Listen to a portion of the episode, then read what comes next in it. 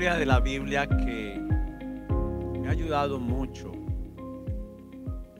para entender también en tiempos como este, donde hay mucha frialdad espiritual. Porque la realidad es que cuando uno llega a este país, un país donde Dios nos ha acogido, pero que como tanto he hablado, entre generación y generación, de tiempo en tiempo, se ha estado perdiendo la vida de Dios en cada corazón. Es muy fácil enfriarse, espiritualmente hablando. Cuando nosotros llegamos de Colombia, llegamos de ser una familia muy activa, muy activa en el Señor. Podríamos decir que nosotros vivíamos en pos del servicio. Igual que ahora. Porque realmente la posición de ser un pastor y de una familia al servicio de Dios es una posición de alguien que pone todo su mente, su corazón, primero para honrar a Dios y segundo para bendecir a otras personas. Y cuando nosotros llegamos acá, nosotros honestamente no fue tan difícil, para ser bastante honesto, sepa entender, pero lo más difícil para nosotros no fue dejar a Colombia, no fue dejar a nuestra familia y una vez más, sépame entender. Lo que más difícil fue para nosotros fue encontrar una iglesia. Y seguramente que hay muchas y hay, oramos por las iglesias, pero Visitamos varias, no muchas porque entendíamos muy bien que no se trataba en el hecho de, de visitar demasiadas iglesias porque no hay perfección. Pero la verdad me era muy difícil encontrar la presencia tangible del Espíritu Santo. Estuvimos en una iglesia por, por, por más de un año. Eh, porque tenían un buen grupo de jóvenes y por nuestros hijos queríamos, pero la verdad es que no alcanza con esto. Esta misma iglesia cuando empezó, yo tengo que reconocer que vi dos clases de iglesias hablando del Espíritu Santo. Unas donde, como me pasó en la mayoría aquí en New Jersey, donde ni se hablaba de Él, ni se invitaba a desear de Él simplemente se cumplía con el culto, con el rito, con la adoración. Y está muy bien. Pero algo que yo he aprendido, que lo que marca la diferencia es hambre y sed, deseo de más. Y tengo que reconocer que yo estaba un poquito, cuando vi del otro lado, los que sobreabundaron, me parece que en cierta forma hubo personas, hubo iglesias que abusaron un poco del movimiento del Espíritu Santo. Y este segundo me llevó también a una decisión incorrecta de mi parte. Y fue por esa sobreabundancia dejé de enseñar del Espíritu Santo. Fui enseñado a depender de Él. Fui enseñado a beber de Él. Fui enseñado a que es una imprudencia tener una vida en el Señor sin el Espíritu Santo. Entonces pasamos varios años como iglesia sin que yo enseñase quién era, su comportamiento, su naturaleza, su esencia. Y hemos hablado tantas veces que la Trinidad se conforma de tres, un Dios trino, trinitario, Padre, Hijo y Espíritu Santo. Pero siempre que hablo y Dios pone en mi corazón poder tratar con esto, siempre recuerdo la sencillez y la simpleza que dice que Dios Padre está en su trono, Jesucristo viene a la tierra, muere, resucita y es glorificado y está a la diestra del Padre. Y esa es la fe que confesamos. Que de la resurrección de Jesús y de su ascensión, el fin y propósito es que todos estemos en casa, al lado de Jesús. Pero la iglesia mire para acá, olvidó. La iglesia, mire para acá, por favor. Olvidó lo que es la persona del Espíritu Santo. La persona. Y una persona siente.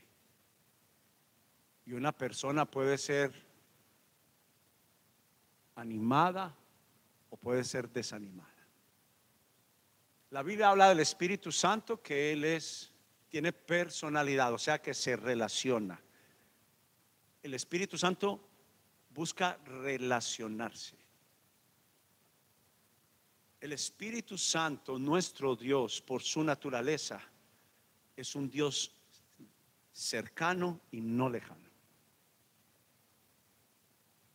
Pero la iglesia necesita no solamente conocer, necesita no solo tener una experiencia, sino que necesita vivir al Espíritu Santo.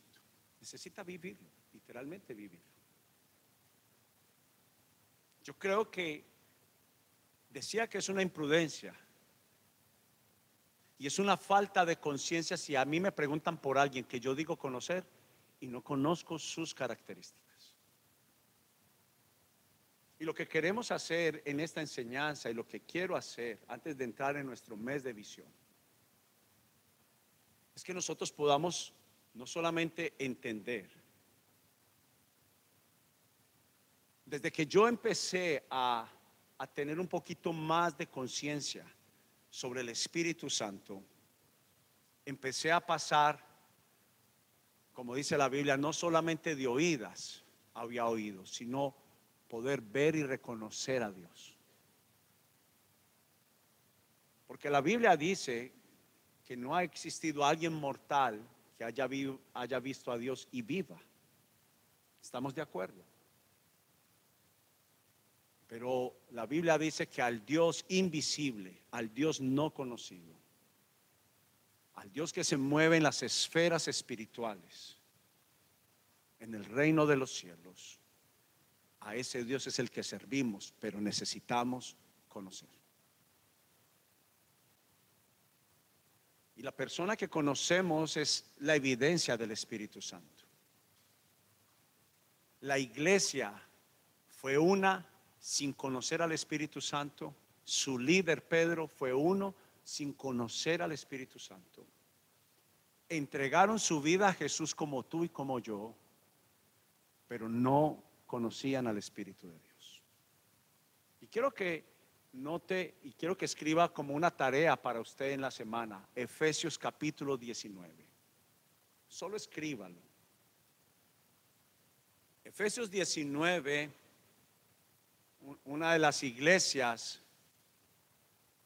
más reconocidas fue la iglesia de Éfeso. Usted la ve en Apocalipsis, ve que un libro completo el apóstol Pablo se lo escribe a la iglesia de Éfeso, Efesios. Y en Hechos capítulo 19, en Hechos capítulo 19, Pablo llega a una de las iglesias como está pasando hoy en día, frialdad. Porque donde no hay movimiento de Dios, allí empieza a abundar mucho más la frialdad espiritual, porque el mismo Espíritu Santo representa el movimiento de Dios, el fuego de Dios, la evidencia de Dios en nuestra vida. Y cuando Pablo llega a la iglesia de Éfeso, les pregunta, escuche la palabra y quiero que la subraye, la palabra recibieron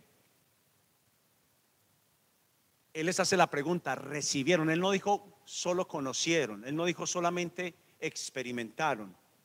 Él no dijo ya escucharon del Espíritu Santo, él, no, él, hace la pregunta es si recibieron. Y si alguien viene con un iPhone, caja hermosa, bonita, se ve que es nueva, usted dice, te tengo un regalo, yo le digo a usted, te tengo un regalo, ¿usted qué tiene que hacer? Recibirlo. Jesús lo anunció muchas veces. Y algo que tiene que quedarle a la iglesia es si la veracidad de Dios tiene que ser precisamente validada. Porque la Biblia nos invita y nos enseña a creer por la fe. Escucho la palabra y creo por la fe. Pero seamos honestos, llegamos a momentos de frialdad, a momentos de mucho afán, a momentos de mucha turbulencia y tenemos que pasar del escuchar a recibir, a tener el tangible. Yo valoro mucho a la generación que cree por el oír, el oír la palabra de Dios. Pero cuando yo voy a la palabra, Dios no tuvo ningún problema a que la evidencia del mover del Espíritu Santo con señales, prodigios, transformación, regeneración, cambios, fuera una herramienta de Dios para la salvación de personas.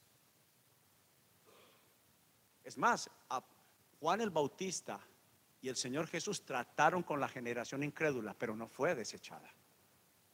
Les dijeron generación incrédula. ¿Quién les enseñó a oír de la ira venidera? Pero Juan el Bautista, como un corazón paternal, recogió a esa generación diciéndoles, escúcheme, yo no soy, solo soy alguien que prepara el camino del que es.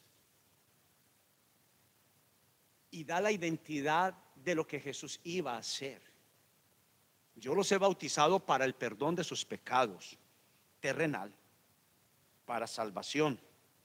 Pero ahora necesitan un bautismo recibir, bautismo, recibir el bautismo del Espíritu Santo. Y dice, y Él los bautizará con Espíritu Santo y fuego. Fuego significa la evidencia.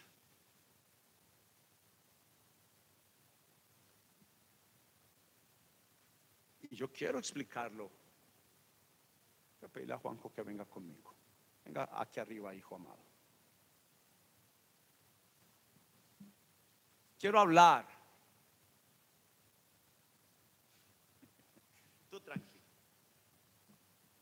Agárrese esa punta. La Biblia habla del Espíritu Santo en la iglesia y en cada persona en tres formas.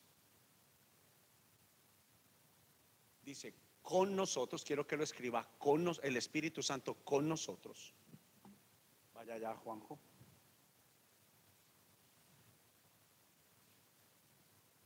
Suelte un momento la cuerda, hijo. Suéltela ahí. Habla de una distancia. La Biblia, por ejemplo, da un ejemplo que cuando Sansón necesitaba mostrar las obras de Dios, a propósito, no era el pelo ni las trenzas, era el Espíritu Santo. Sobre Gedeón, sobre Daniel. Pero mira lo que ocurría. Cada que ellos llamaban a Dios, agarre la cuerda, venía sobre ellos el Espíritu Santo. Con nosotros, pero aún estaba a una distancia. Venía al llamado, pero una vez resuelto el asunto, suelte, suelte hijo, solo suelte y quédate, quédate allá. Y había una desconexión. ¿Qué es lo que nos ocurre a nosotros muchos de los cristianos? Creemos, pero estamos a una distancia. Y solamente nos acordamos del Espíritu Santo cuando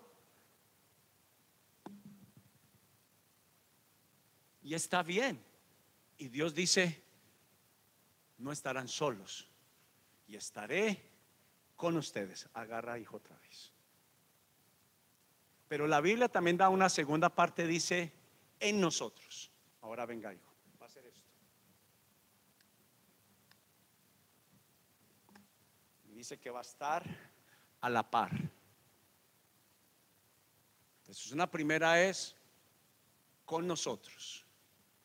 Y cuando nosotros clamamos a Jesús como nuestro Señor y Salvador, dice que Él empieza a vivir dentro de nosotros. Y donde quiera que yo voy, ya no está a una distancia. Él va conmigo. Y no los dejaré huérfanos. Y yo rogaré al Padre para que les envíe al otro amigo ayudador, consolador. Y donde yo me muevo, por haber aceptado a Jesús en mi vida, haberlo invitado de todo mi corazón a que sea mi Salvador, ya no estoy solo. El Espíritu Santo está allí. Puede ser que está apagado, olvidado, pero está dentro de ti. Si tú tomaste una decisión. Pero la Biblia llama a una tercera parte. ¿Qué decía, hijo? Quiero que se quede exactamente donde está. Aquí. ¿Usted tiene confianza en mí?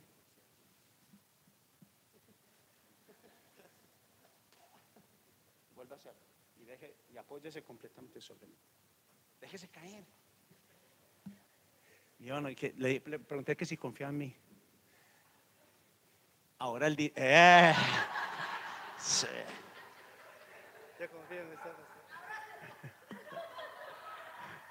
Y la Biblia dice sobre nosotros. La promesa final de Joel 2.28 es, ahora se va a ver el Espíritu Santo en ti, aún con tus errores. El Espíritu Santo está sobre ti y las obras que yo hacía ahora las harás mayores.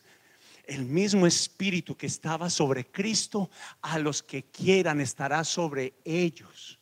No solamente estará con ellos, no solamente estarán dentro de ellos, sino que sobreabundará sobre ellos. Y esta es la confianza que Dios tiene en nosotros, que somos la casa de Dios. Y el Espíritu Santo es llamado para que Él sobresalga por encima de mi vida. Démosle un aplauso al que representó. Juanjo, ya me estaba cansando. Gracias, gracias, hijo amado. El título que le puse a esta enseñanza se llama Espíritu Santo.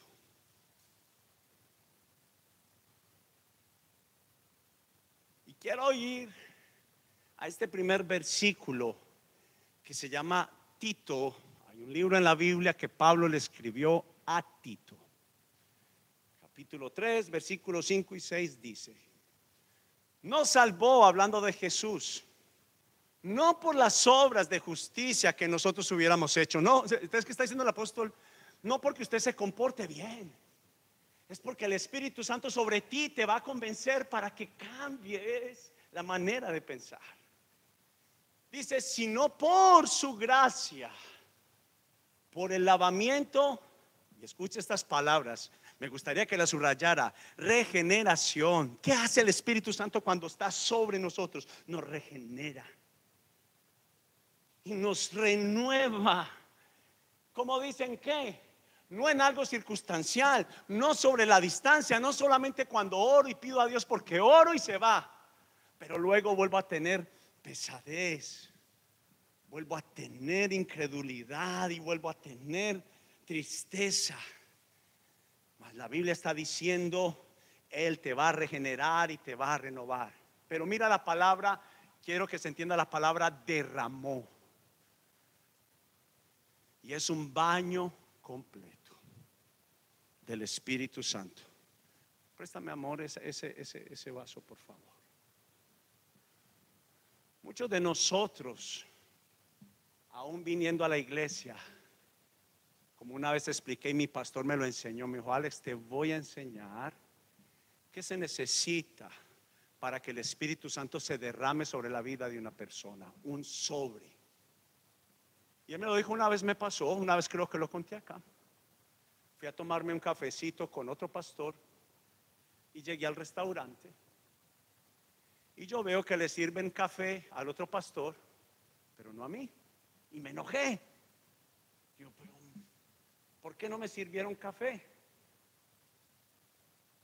Entonces él llamó al mesero y le dijo, perdona, veo que le serviste café a mi amigo y tú no me serviste a mí. Entonces el mesero un poco sorprendido le dijo, pues señor, disculpe, pero la diferencia es que su amigo volteó la copa hacia arriba y cuando usted la tiene hacia abajo, para mí es una señal de que usted no quiere café. Y así hay varios cristianos.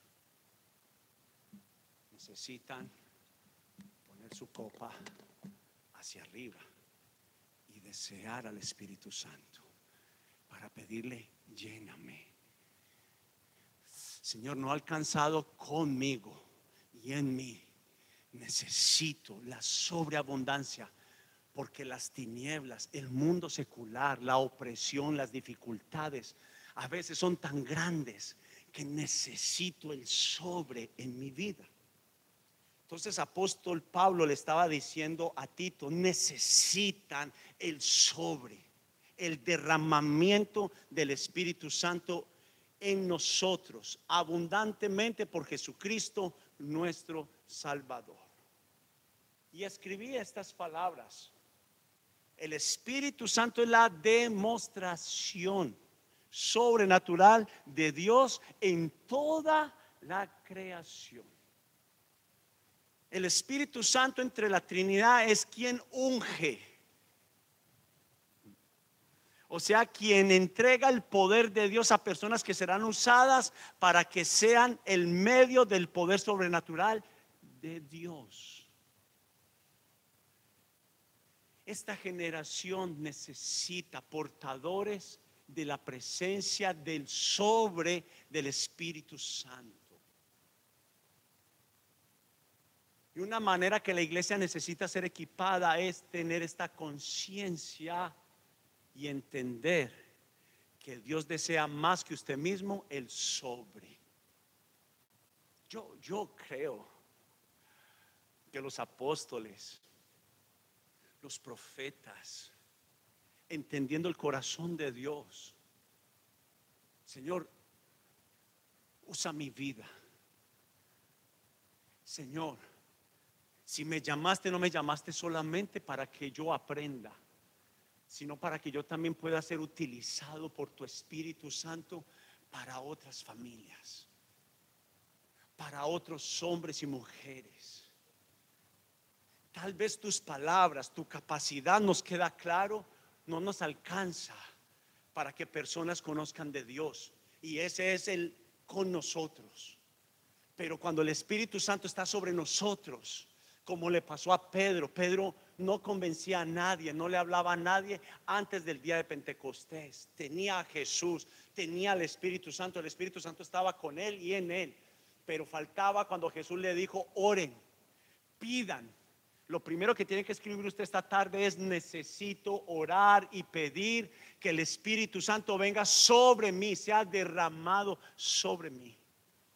Y yo estoy llamando a esta iglesia y a la iglesia de Jesús en general. Porque cuando tú no vas con el sobre, tú sientes que ante tanta oposición espiritual, ante tantos obstáculos sobre las personas. Yo, yo, yo, yo me he puesto a pensar sobre este, sobre este tema. ¿Por qué ha crecido tanto la brujería, la hechicería? ¿Por qué la gente busca tanto? Porque cuando hay una abundancia de algo, hay una ausencia de otro. Pero necesitamos los tiempos otra vez de gente llena del Espíritu Santo para que las personas dejen de buscar lo falsificado y vengan a lo creado. La gente cree que están siguiendo una corriente espiritual porque se la enseñaron sus padres, sus madres, sus abuelos, de confiar en el horóscopo, en la tabla hija, en la hechicería, en la brujería, en la adivinación, en lo que dice el periódico, en lo que dicen los libros, en lo que dicen maestros, como la Biblia llama falsos maestros. Pero ¿sabe por qué? Porque es la ausencia del sobre, del poder de Dios en los corazones y en las familias. La Biblia dice que el Espíritu Santo tiene tanto poder que es nuestro principal maestro, quien nos enseña y nos capacita. Jesús dijo, yo me voy como su maestro, pero les enviaré para que no estén solos al otro consolador, al otro maestro, y Él los enseñará y los guiará a toda la verdad, y Él les acordará todas mis palabras. Eh, una de los principales labores y responsabilidades del Espíritu Santo es en seguir enseñando. Pero como he dicho muchas veces, como Él es invisible, nos cuesta creer en Él.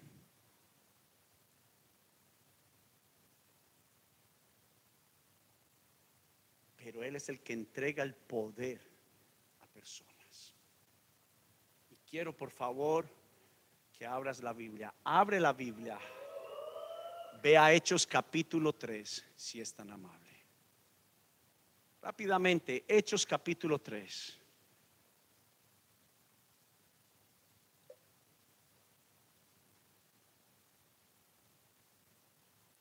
Dice,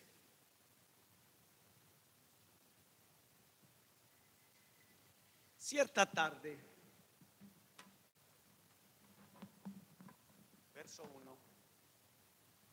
cierta tarde Pedro y Juan fueron al templo para participar en el servicio de oración de las 3 de la tarde. Mientras se acercaban al templo llevaban cargando a un hombre cojo de nacimiento.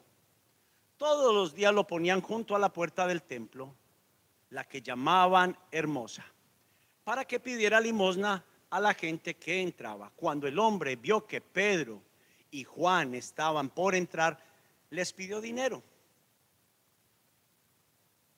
Verso 4 dice, pero Juan, Pedro y Juan lo miraron fijamente. Mire la diferencia, mire para acá un instante antes del Espíritu Santo. Cuando usted ve un enfermo, usted dice, ¿y qué yo puedo hacer por él? Y Pedro tenía esa misma lucha y esa misma batalla. Estaba con Jesús, estaba con el Espíritu Santo, pero no tenía el sobre no tenía el poder. Joel 2.28 prometió que el Espíritu Santo se derramaría sobre toda carne. Las palabras de Tito fueron pos del día de Pentecostés, cumplimiento de Joel 2.28. Pero Pedro, mirando fijamente, dice en el versículo 4, y Pedro le dijo, míranos, ya no pasó de largo. Le dijo, mírame. Pero ese mirar para mí no es un mirar de regaño, sino un mirar de misericordia. Él necesita. Yo creo que la Biblia, cuando menciona que los milagros de Jesús eran evidentes, era cuando más compasión tenía por la gente. La Biblia dice, y tuvo compasión por las multitudes. ¿Y sabe qué ocurría después de eso? Jesús empezaba a sanar, empezaba a liberar, empezaba a orar por personas. Y lo miraron fijamente y Pedro le dijo, míranos, el hombre lisiado los miró ansiosamente, esperando recibir un poco de dinero. Pero Pedro le dijo, yo no tengo plata ni oro para ti, ahora tengo el sobre, pero te daré lo que tengo en el nombre de Jesucristo de Nazaret, levántate y camina. Entonces Pedro tomó al hombre lisiado de la mano derecha y lo ayudó a levantarse. Mientras lo hacía, al instante los pies y los tobillos del hombre fueron sanados y fortalecidos. ¿Qué fue primero? ¿La palabra o el milagro? Primero Pedro tenía la convicción, ya no era la dependencia de sus capacidades, sino la dependencia del sobre, del poder del Espíritu Santo. Dios es un Dios que prosigue la fe y la decisión del sobre. Dios no va a hacer los milagros esperando a que tú primero creas. No, la Biblia dice es primero declara, anuncia y luego el Espíritu Santo, después de que tú te levantes en fe, Él te respaldará. Eso fue lo que la palabra de Dios dice que Él hará con nosotros, sobre nosotros. Verso 9, vaya conmigo hasta el verso 9. Toda la gente lo vio caminar y lo oyó adorar a Dios. Cuando se dieron cuenta que él era el mendigo cojo que muchas veces habían visto junto a la puerta hermosa, quedaron totalmente sorprendidos, llenos de asombro. Salieron todos corriendo hacia el pórtico de Salomón donde estaba el hombre sujetando fuertemente a Pedro y a Juan.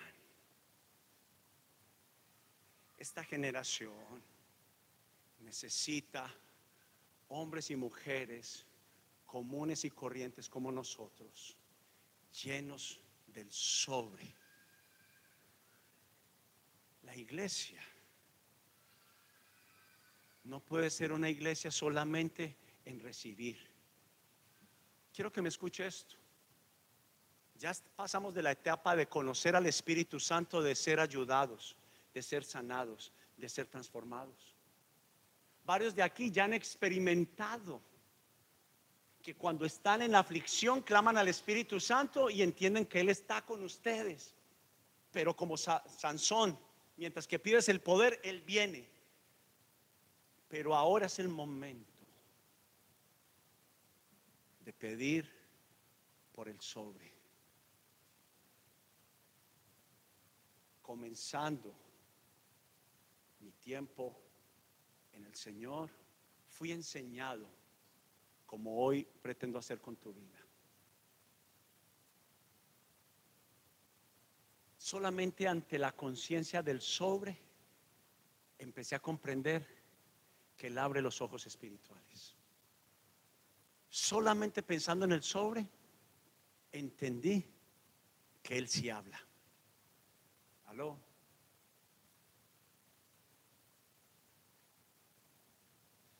Yo no sé.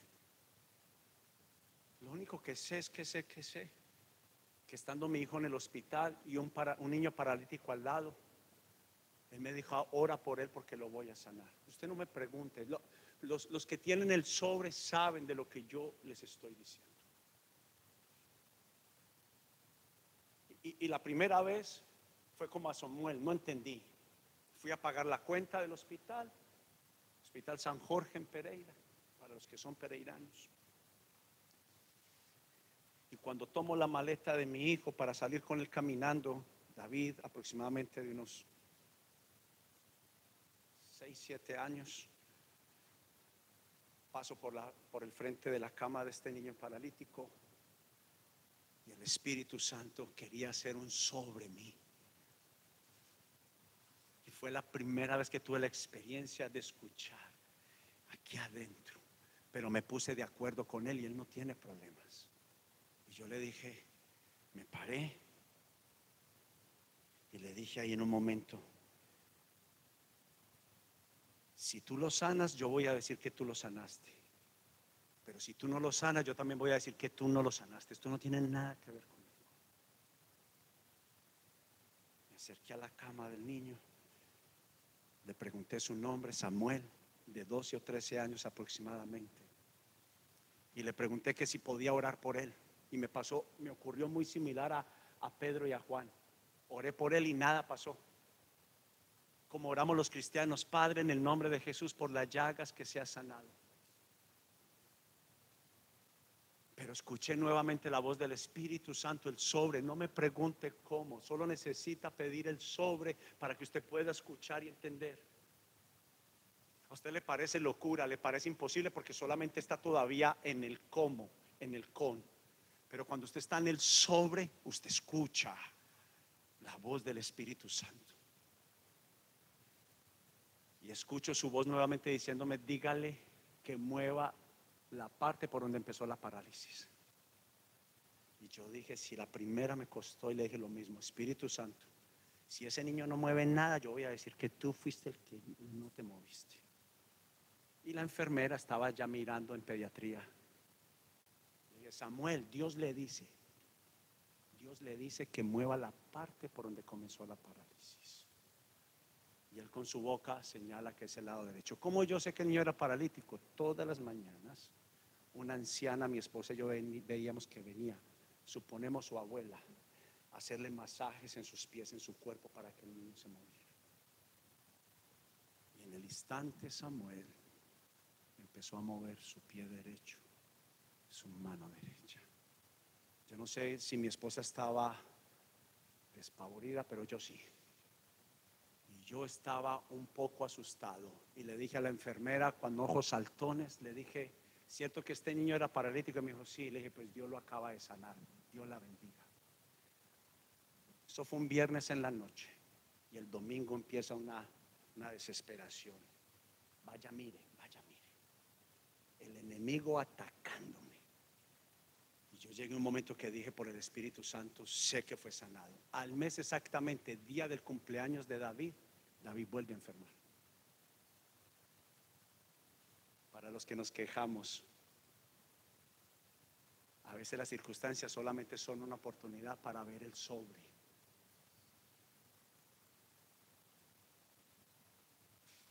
Yo por fe creí, pero le, le prometo, como era mi primera experiencia, que estaba dudando. Lo dejé en urgencias, tenía que ir a abrir un almacencito que teníamos mi esposa y yo en la ciudad de Pereira. Y cuando yo regreso, mi esposa me dice, a que no sabe quién está allí. Ya en pediatría. Mira, cuando voy entrando a la puerta, Samuel lo vi con las manos atrás caminando por las camas. Y lo llamé. Samuel. Y yo ha pasado 20 años. Cada que pienso en esto, solo recuerdo algo. La mirada de Samuel con la mía. El sobre que quería matar las tinieblas, la frialdad, la incredulidad de los hombres.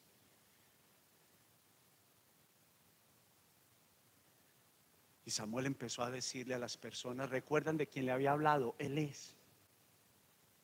Y empiezan todas las mamás de pediatría, ora por mi niño, ora por mi niña, y empiezo a orar por toda pediatría. Dios causó un avivamiento por alguien que puso la copa hacia arriba, por alguien que desea, imperfecto Ahora, ¿por qué necesitamos el poder del Espíritu Santo? Número uno, escriba para respaldar su palabra. Dios quiere respaldar su palabra. Y dice Hebreos 2.4, además Dios confirmó el mensaje mediante señales. ¿Cómo se confirma la palabra de Dios? Dios no tiene problema, solo necesita vasos, copas disponibles que pueden estar ocupados, pero aún en el ocupamiento Dios quiere llenarlos, derramarse sobre ellos. Dice sobre maravillas, diversos milagros y dones del Espíritu Santo según su voluntad. Entonces, ¿para qué necesitamos el poder del Espíritu Santo para respaldar su palabra? Evidencias a los que perdieron la fe. ¿Usted cree que Dios quiere que ellos se mueran? ¿Usted cree que Dios quiere que ellos se pierdan? Dios quiere su salvación. Entonces el sobre en nosotros será la señal de esperanza para ellos que Dios no se ha olvidado. Para que ante la manifestación del Espíritu Santo los poderes limitados del enemigo sean desmentidos y destruidos. La gente está creyendo más en la nueva era que en el poder del Espíritu Santo por la ausencia del sobre. La gente está buscando el futuro y el futuro fue escrito hace más de cuatro mil años en el Antiguo Testamento y hace más de dos mil años en el Nuevo Testamento y la gente perdieron la dirección. Para que ante la manifestación del Espíritu Santo los poderes limitados, falsificados del enemigo sean desmentidos. Y se lo voy a demostrar es también la revelación para vencer la incredulidad y también para conocer a Dios, para nuestra confianza permanente que no podemos hacer nada sin el Espíritu Santo. Número dos, para libertad de los oprimidos por el diablo. Esto es interesante, muy interesante. Número uno, para el respaldo de la palabra, para que el mundo sepa que tenemos un Dios que cumple lo que promete. La Biblia misma habla de ella. Cielo y tierra pasará, mas sus palabras son eternas. ¿Qué quiero, qué quiero decir con esto? Ese es tu problema. No es el de Dios el creer. Esa es tu decisión. Pero Dios no tiene problema con que tú le pidas evidencias. Gedeón, lleno de temor, Dios lo eligió para liderar la batalla. Pero Gedeón al menos fue honesto. Le dijo, estoy lleno de miedo. Y él le dijo, ve a tal dirección y vas a escuchar a alguien hablar. Y ese alguien decía, soñé que Gedeón iba a derrotar a los manianitas. Y la Biblia dice que cuando Gedeón escuchó eso, se llenó del poder, la palabra. Cuando se impregna, cuando entra en el corazón verdaderamente y no se queda en el exterior, ella recobra vida y le cobra poder.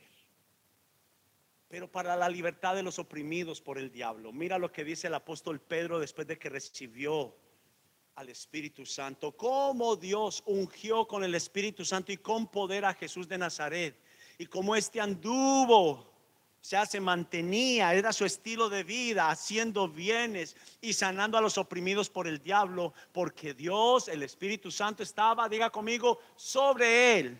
Diga, sobre, sobre él.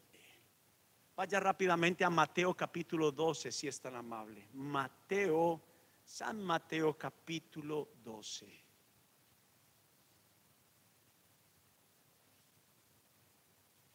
Este es bastante interesante. Versículo 22.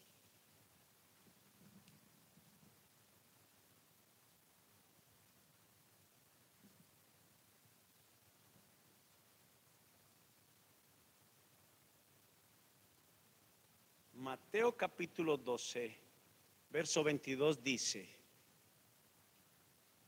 escuche, luego le llevaron a Jesús un hombre ciego y mudo que estaba poseído por un demonio.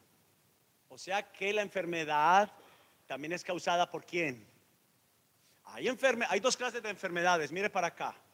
Una por el mal uso del cuerpo. Y le recuerdo otro. ¿Recuerdan la mujer encorvada? Cuando criticaron a Jesús le dijeron, Ustedes prefieren, solo porque es día de reposo, por incredulidad, por religiosidad, no prefieren la vida y la sanidad de esta mujer a esta hija de Abraham que por 18 años el diablo ha tenido atada.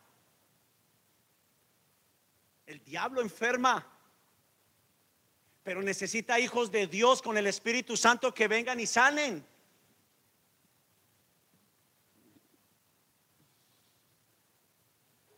Cinco meses después,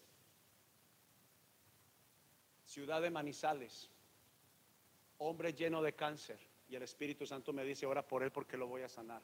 ¿Cómo yo sabía que tenía cáncer? Porque el Espíritu Santo no solamente me lo dijo, sino que tenía un cabrestrillo, yo no sé usted cómo le llama, sin yeso. Y la esposa empieza a contar, no es que mi esposo ha estado muy enfermo, ni tolera que le pongamos la camisa. Yo dije, está lleno de cáncer. Y el Espíritu Santo me dice, ora por él porque lo voy a sanar.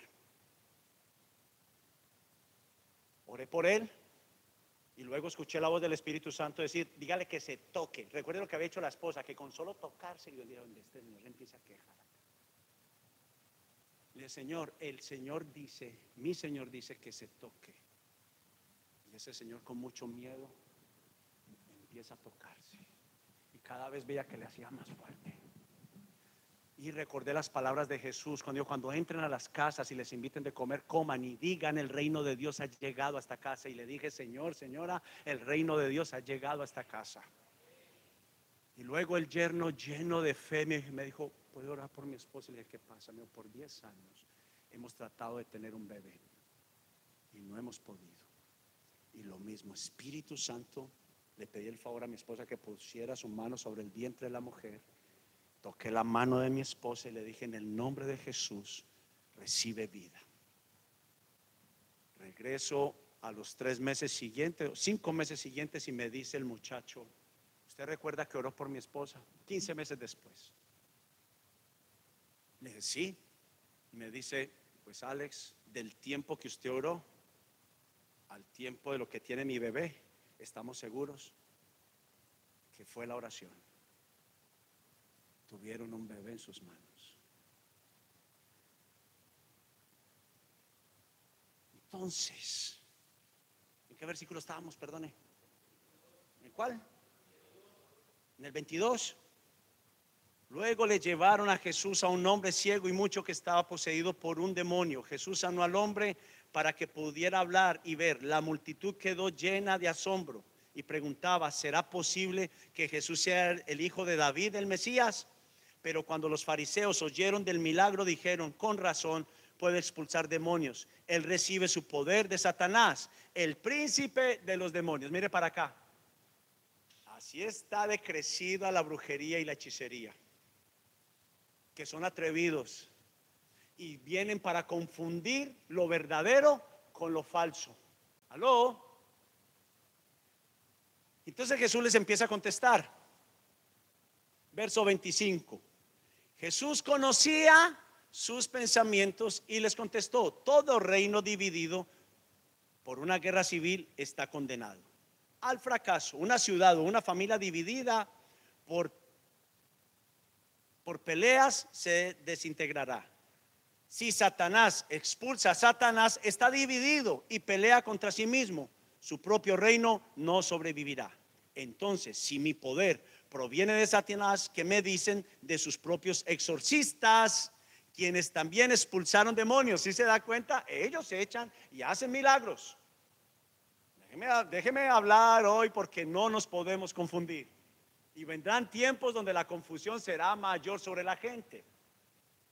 Y dice, así que ellos los condenarán a ustedes por lo que acaban de decir. Las palabras son importantes. Sin embargo, si yo expulso a los demonios, lea conmigo, por el Espíritu de Dios, entonces el reino de Dios ha llegado y está entre ustedes no es en las capacidades del hombre, es por el poder del Espíritu Santo. Entonces quiero que mire esto que también escribí. El enemigo ha tratado de hacer todo lo posible por falsificar lo sobrenatural de Dios a través de la bajeza de un rezo y un limitado hechizo. Aló, es hora de arrepentirnos, de pedirle perdón al Señor por conciencia o inconsciencia por ignorancia, por haber confiado en lo falso. Tanto como en nuestros tiempos, como en los bíblicos, hubo una batalla entre lo verdadero y lo falso, entre lo creado por Dios y lo falsificado por el diablo. Recuerda Moisés ante Faraón, serpientes.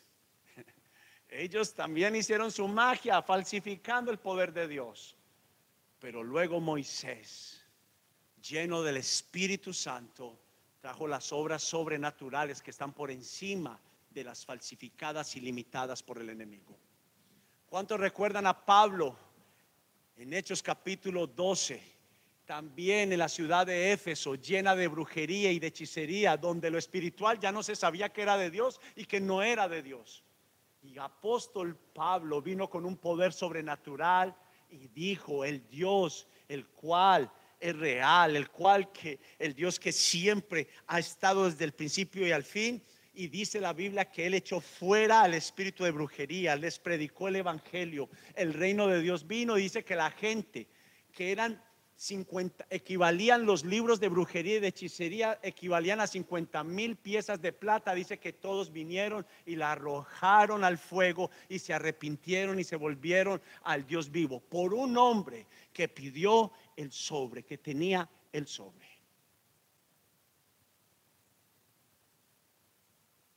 Quiero que vayamos al tercer punto para terminar. Y también por amor y misericordia para la salvación de las personas. Y vaya ahí conmigo un poco más atrás en Mateo capítulo 9, si es tan amable. Hoy estamos yendo mucho a la Biblia.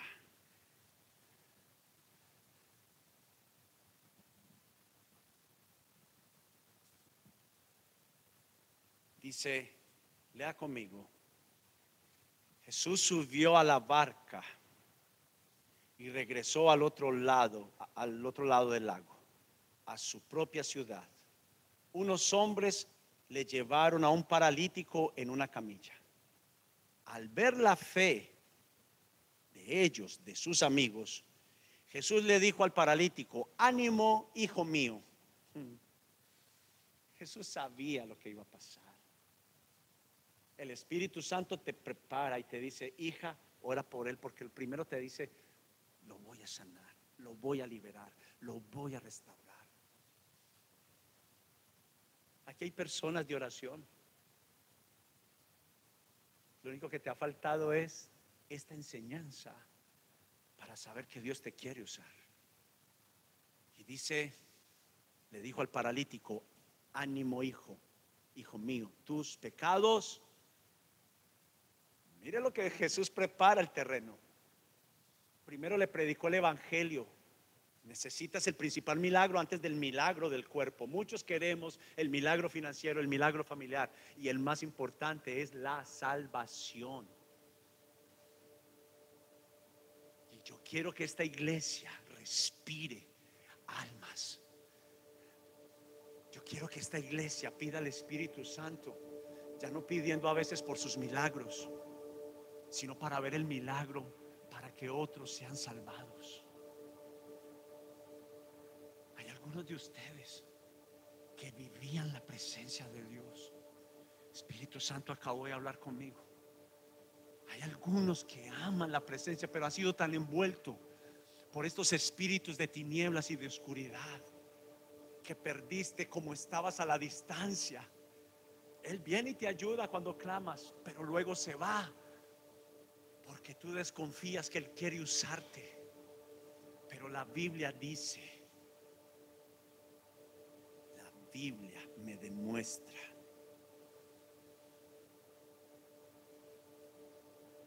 Entonces, verso 3, algunos de los maestros de la ley religiosa decían en su interior, es una blasfemia.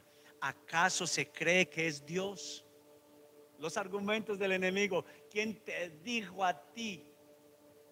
Pero usted y yo no nos movemos por lo que nos detiene el enemigo. Cuando alguien está lleno del Espíritu Santo, sabe que sabe que sabe que sabe que Dios está con él. Por encima de la contención espiritual. Si fuera por eso, Casa Evidencia no existiría. Si fuera por eso, Casa Evidencia seguiría siendo una iglesia de 20, 25 personas porque me hubiera dado por vencido. Pero el que me llamó es fiel y él fue el que dijo que tendríamos esta casa. Verso 3 dice, entonces algunos de los maestros dijeron, decían en su interior, es una blasfemia, ¿acaso se cree Dios? Jesús sabía lo que ellos estaban pensando, así que les preguntó, ¿por qué tienen pensamientos tan malvados en su corazón? ¿Qué es más fácil decir, tus pecados te son perdonados o ponte de pie y camina? Así que les demostraré sobre, sobre, les demostraré que el Hijo del Hombre tiene autoridad en la tierra para perdonar pecados. Entonces Jesús miró al paralítico y le dijo, ponte de pie, Samuel, mueva la parte por donde comenzó su parálisis. Señor lleno de cáncer, venga que voy a orar por usted. Y dice, toma tu camilla y vete a tu casa. El hombre se levantó de un salto y se fue a su casa. Al ver esto, el temor se apoderó de la multitud y alabaron a Dios por darle semejante autoridad y los seres en los seres humanos. Quiero finalizar diciéndote, nuestro Dios peleará una batalla por amor al caído. Aleluya a través del Espíritu Santo recibimos autoridad y poder para vencer sobre los argumentos del enemigo que te dicen, no lo hagas porque nada va a pasar. No le hables a él de Cristo. Pongámonos de acuerdo, sin el Espíritu Santo nadie cree en nosotros. Pero cuando pido el sobre, estoy casi pidiendo, venga, estoy hambriento de ver la gloria de Dios. Y necesitamos al Espíritu Santo para hablar con valor a otros de Cristo. Él dijo, abran su boca. Usted el primer paso, que yo hago lo demás. Haga el primer paso.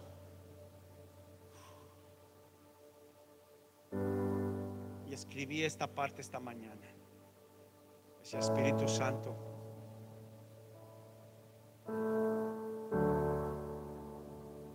no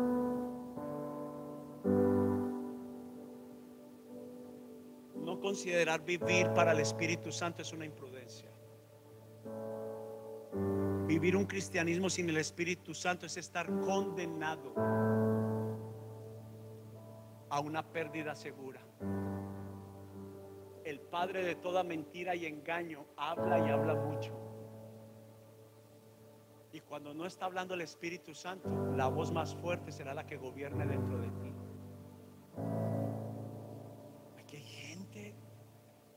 Como le pasó a mí, que estaba apagado. Yo estaba apagado. Yo lloraba en esas iglesias. La gente decía, sentías, sentiste la presencia. Yo diciendo por mí, si supieras lo que es sentir la gloria. Yo vengo de una iglesia, vengo de una casa donde me sentí solo entrando se sentía y tú no podías parar de llorar, deseo de querer santificarte, de vivir para Él, para poner todos tus dones y tus talentos al servicio del Señor. Pero el Señor tenía un plan mejor. Pero sin el Espíritu Santo, tarde que temprano, nos rendiremos. Él es la persona más hermosa, tierna, pero también sensible. Y debemos cuidar, escuche, que el Espíritu Santo hace unos 18 años antes de venirnos para este país, en la sala de mi casa miré a mi esposa y le dije, había acabado de pasar un tiempo con el Espíritu Santo. Le dije, amor, hoy yo sé que yo te amo y te amo con toda mi vida. Y yo te respeto. Pero sabes que me sostiene un hombre de una sola mujer, no eres tú. Te respeto a ti porque primeramente le respeto a Él y no le quiero fallar.